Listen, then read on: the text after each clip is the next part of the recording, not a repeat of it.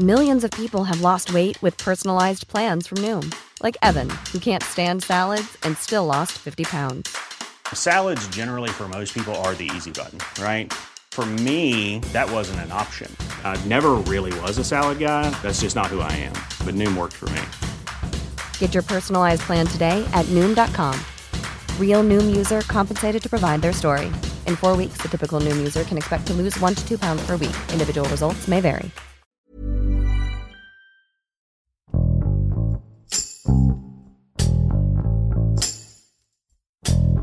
Al hablar de terrorismo, lo que viene a nuestra mente son casos como la destrucción de las Torres Gemelas en Nueva York, eso que sucedió allá en 2001, o los ataques con explosivos que han ocurrido en varias ciudades de Europa. A diferencia de estas naciones, los actos de terrorismo en México se vinculan más a hechos aislados, sin relacionarlos con grupos extremistas. En otros casos, se llega a considerar terrorismo a los actos de extrema violencia adjudicados al narcotráfico. Andrés Estrada, reportero de El Sol de México, nos cuenta cuáles son los casos de terrorismo que han ocurrido en este país y de qué manera se diferencian de los atentados que comete el crimen organizado. Yo soy Hiroshi Takahashi y esto es Profundo.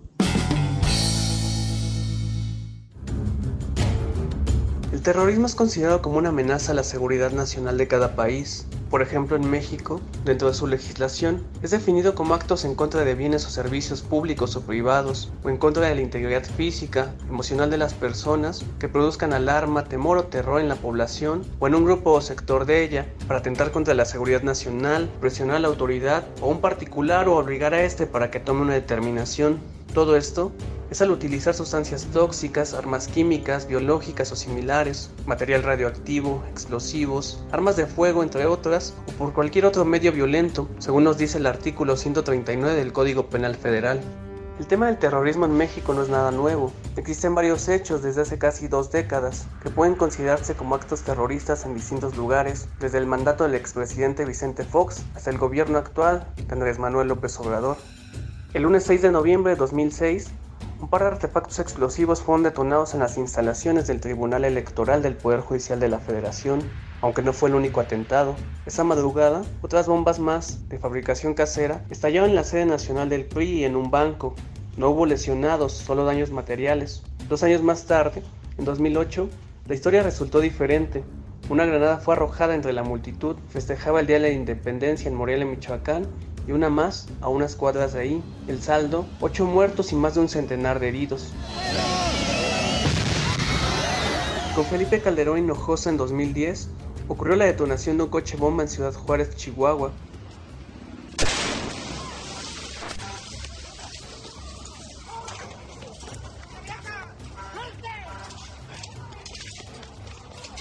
En el periodo de Enrique Peña Nieto, se dio la explosión en el edificio B2 del complejo administrativo de Pemex, que las autoridades señalaron fue causada por la acumulación de gas metano, una versión que no convenció a la población mexicana y comunidad científica, pues pareció más un sabotaje o un atentado.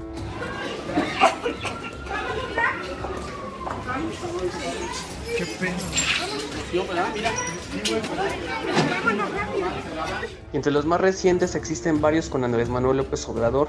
Dos de ellos ocurrieron en mayo de 2019, en el que explotó un libro bomba en la oficina de una senadora del partido Morena y le estalló un artefacto explosivo bajo la butaca de un cine de la Ciudad de México. En el país abrieron 265 investigaciones por el delito de terrorismo, su financiamiento y terrorismo internacional de 2006 a 2020, de acuerdo con datos de la Fiscalía General de la República, obtenidos vía transparencia. Los datos de la FGR muestran que las entidades con mayor número de investigaciones son la Ciudad de México con 18, Michoacán con 17, Jalisco con 16, Chihuahua con 12 y Coahuila y Nayarit con 10 cada una. Además aparece un concepto de áreas centrales con 103. También los consulados norteamericanos han sido objeto de ataques por artefactos explosivos o agresiones con armas de fuego. El primer atentado ocurrió una madrugada de octubre de 2008, cuando dos tipos dispararon contra la reja frontal y vidrios del consulado de Estados Unidos en Monterrey, Nuevo León, y lanzaron una granada que no detonó. El segundo se dio en Laredo, Tamaulipas, en abril de 2010, donde arrojaron un explosivo de fabricación casera por encima del muro. No hubo heridos, solo daños materiales. El más reciente ocurrió el 30 de noviembre de 2018, a las 10.48 de la noche, un individuo lanzó dos granadas que explotaron el edificio del consulado en Guadalajara, Jalisco. Por este hecho, el Buró Federal de Investigaciones ofreció una recompensa de 20 mil dólares a cambio de información que condujera a la identificación y el arresto del sujeto o grupos responsables por el ataque. Como les acabo de platicar, en el país el terrorismo es considerado como una amenaza a la seguridad nacional, y a excepción de lo ocurrido en Morelia, Michoacán, atribuido en un principio a presuntos integrantes de los Zetas, que siete años después fueron liberados por irregularidades en el proceso y fabricación de delitos, los actos suscitados en México no son tan masificados respecto a otros países.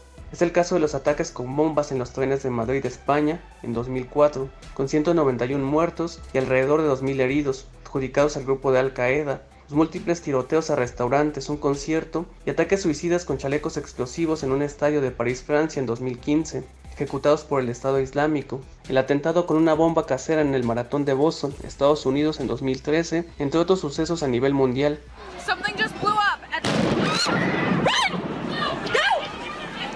A diferencia de estas naciones, los actos de terrorismo en México se vinculan más a hechos aislados, lo que representan un terrorismo doméstico. En algunos casos se les considera actos de terror o actos de extrema violencia, adjudicados al crimen organizado, anarquistas o grupos ecoanarquistas que no recaen en el concepto internacional de grupos terroristas. No es que exista confusión, sino que en el país no hay grupos terroristas de origen nacional que caigan en las categorías internacionales de la lista del Departamento de Estados Unidos, de la Interpol o de la Organización de las Naciones Unidas. Hay actos de extrema violencia o de terror por parte de grupos delincuenciales, pero su fin no es político, sino que buscan un lucro económico.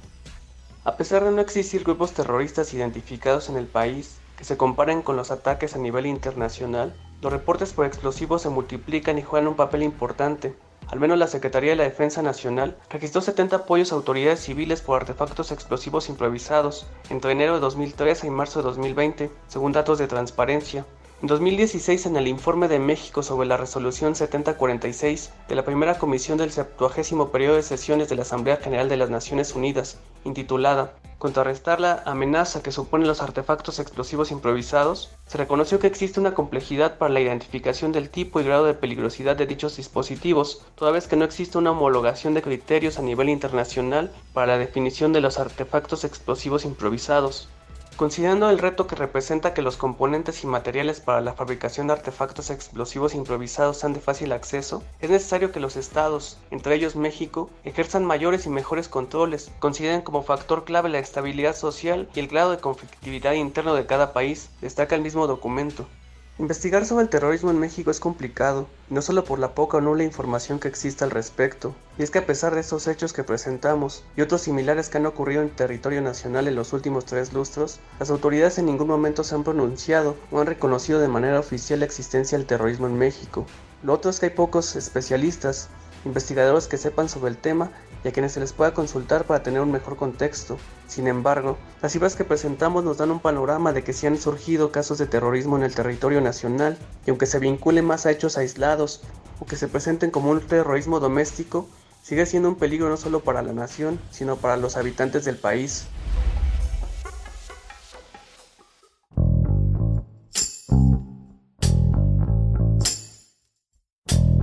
Escuchamos a Andrés Estrada desde la Ciudad de México, quien nos explica por qué los hechos violentos en el país no se consideran como terrorismo desde la perspectiva legal. A finales del 2019, el expresidente estadounidense Donald Trump había manifestado que los cárteles mexicanos debían ser catalogados como grupos terroristas. Aunque esta declaración pasó en poco tiempo a segundo plano, abrió un debate sobre la inseguridad y la presencia del crimen organizado en ambos países. Actualmente en México, como en otros países latinoamericanos, ninguna organización terrorista internacional realiza operaciones. El terrorismo aún no es una amenaza seria, pero la delincuencia organizada sí que lo es. Especialistas en materia de seguridad señalan que a pesar de que la amenaza del terrorismo es baja, aumenta la posibilidad de que estos grupos extremistas pueden beneficiarse del crimen organizado, tanto para su financiamiento como para obtener apoyo logístico. Como Estado miembro de la ONU, México tiene la obligación de prevenir y combatir hechos delictivos que tengan impacto dentro y fuera del territorio nacional. El gobierno debe reforzar sus acciones para garantizar la seguridad de sus ciudadanos. Te invitamos a suscribirte a nuestro podcast a través de las plataformas de Spotify, Apple Podcast, Google Podcast, Deezer y Amazon Music, para que no te pierdas ningún episodio. También nos puedes escribir a podcast.om.com.mx o en Twitter podcastom. Te recomendamos escuchar Disruptores. Ahí podrás conocer a los emprendedores que han dejado su huella y que dan consejos en diferentes rubros empresariales. Hasta la próxima. Esto es Profundo. Un reporte a fondo de la Organización Editorial Mexicana.